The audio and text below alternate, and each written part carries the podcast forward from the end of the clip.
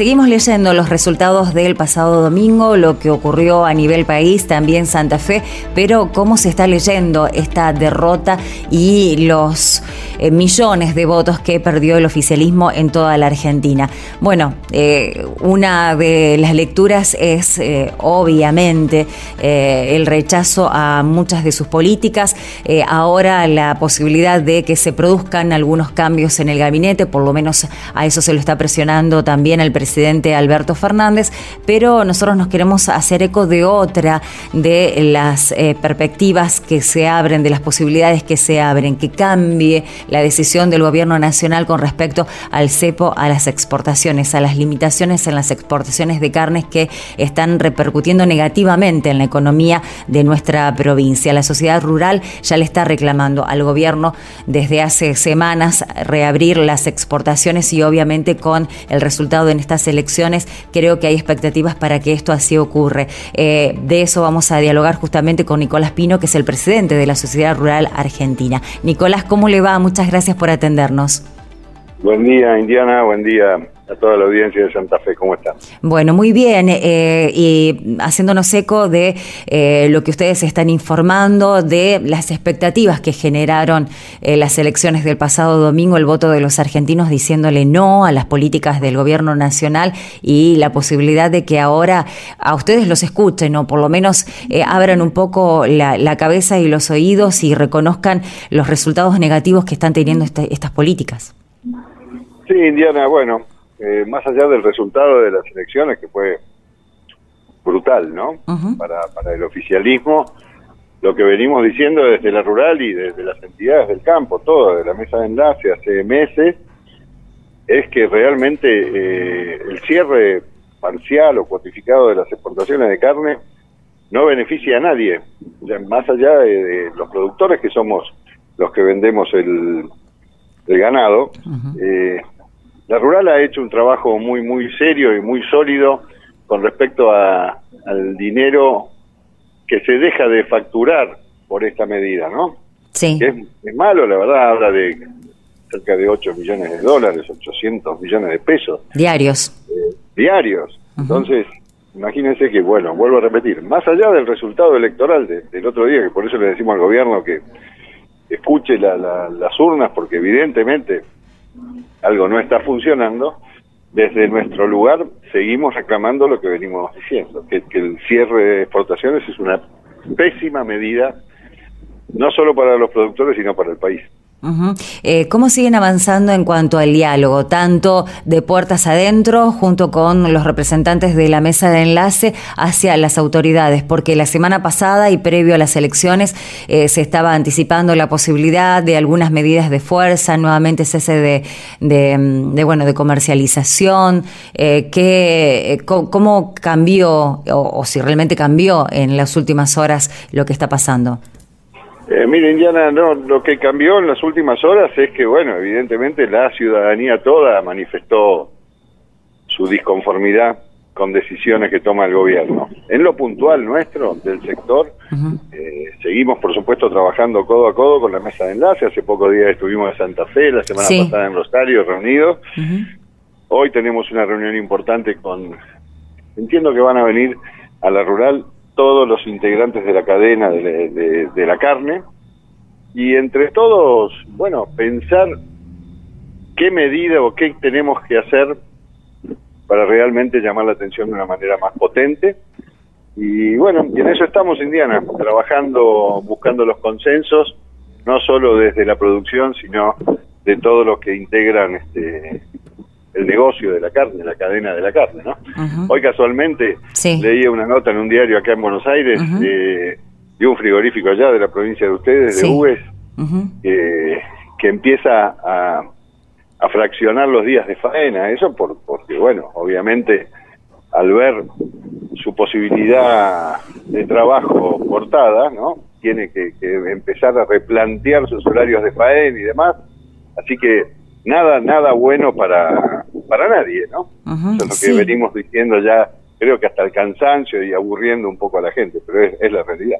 No, eh, la realidad es que eh, el objetivo principal y el argumento más fuerte del gobierno era que eh, los consumidores podamos ver una baja en el precio de la carne en las góndolas y esto no se está dando, o sea, se ve en muy pocos cortes, puede darse allí en Buenos Aires, tal vez usted nos pueda ayudar a, conocer un poco más de cerca qué está pasando en las carnicerías y en las góndolas de los supermercados en Buenos Aires pero aquí no lo vemos. Hay una, acá por lo menos en Buenos Aires se nota algunos cortes puntuales que están, han tomado, no digo una baja de precios, pero sí una estabilidad que se debe a que, los exportadores para poder seguir consiguiendo los papeles que habiliten la, la, la cuotificada exportación tienen que volcar al consumo interno X cantidad de cortes, entonces algunos cortes, vuelvo a repetir, habían subido y se han estabilizado.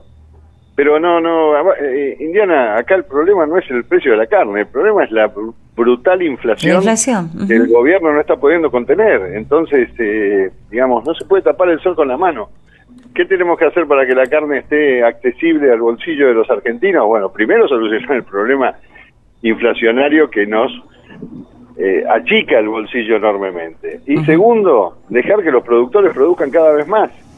¿Cómo se controla o se regula solo un, precio? Con, oferta y, con la oferta y demanda. A mayor oferta, seguro la demanda va, a trabajar más cómoda. Y nosotros necesitamos trabajar cada vez más y producir más. Nosotros, digo, los, los productores de, de, las vacas, ¿no? Así eh, que yo creo que la ecuación es, más sencilla de lo que la está complicando el gobierno. Nicolás, abuso de su tiempo simplemente para preguntarle también cómo están viendo las repercusiones que tuvieron, eh, que tuvo el resultado de las elecciones en el dólar, eh, por aquellos insumos que ustedes tienen que costear en dólares, ¿cómo, cómo lo están viendo también? Esperemos que, que ese resultado genere un poquito más de certidumbre, de confianza en, los diferentes operadores y que los valores del, dólar se estabilicen o tiendan a bajar.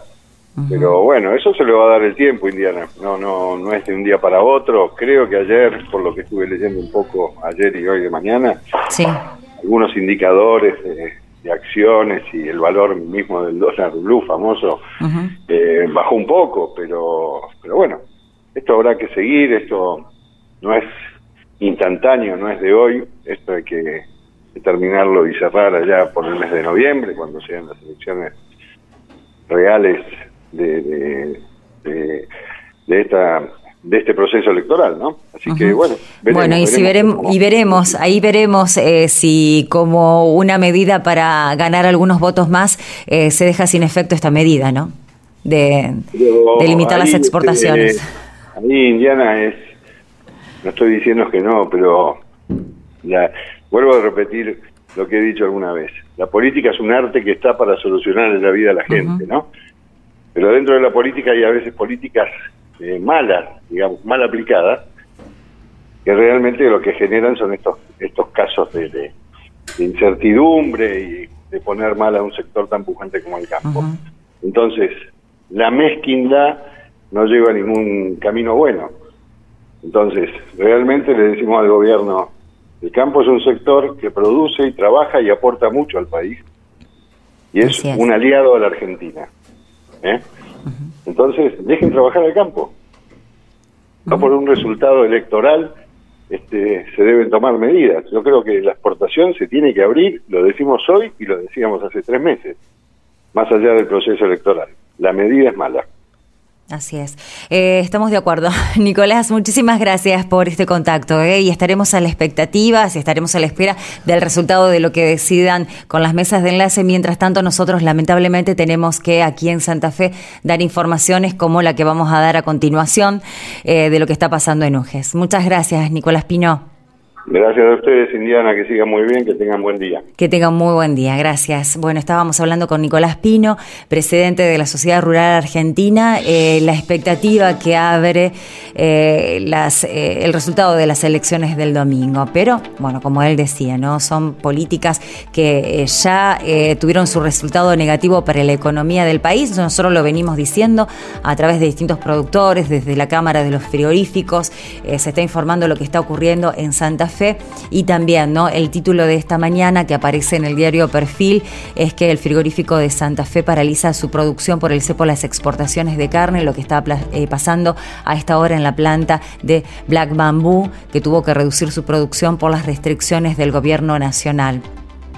Eh, lo que sigue agregando la crónica es que desde la compañía explicaron que eh, con un cepo del 50% más algo más de algunas cuotas no se puede trabajar todo el mes, eh, se debe parar se debe parar la faena y al menos entre una o dos semanas. Y lamentablemente esta medida hace que la empresa en estas condiciones esté esperando eh, a menos del 70%, una empresa en la que trabaja 600 empleados y que tuvo que tomar esta medida. Consecuencias negativas que tiene eh, la limitación de las exportaciones de carne en nuestra provincia.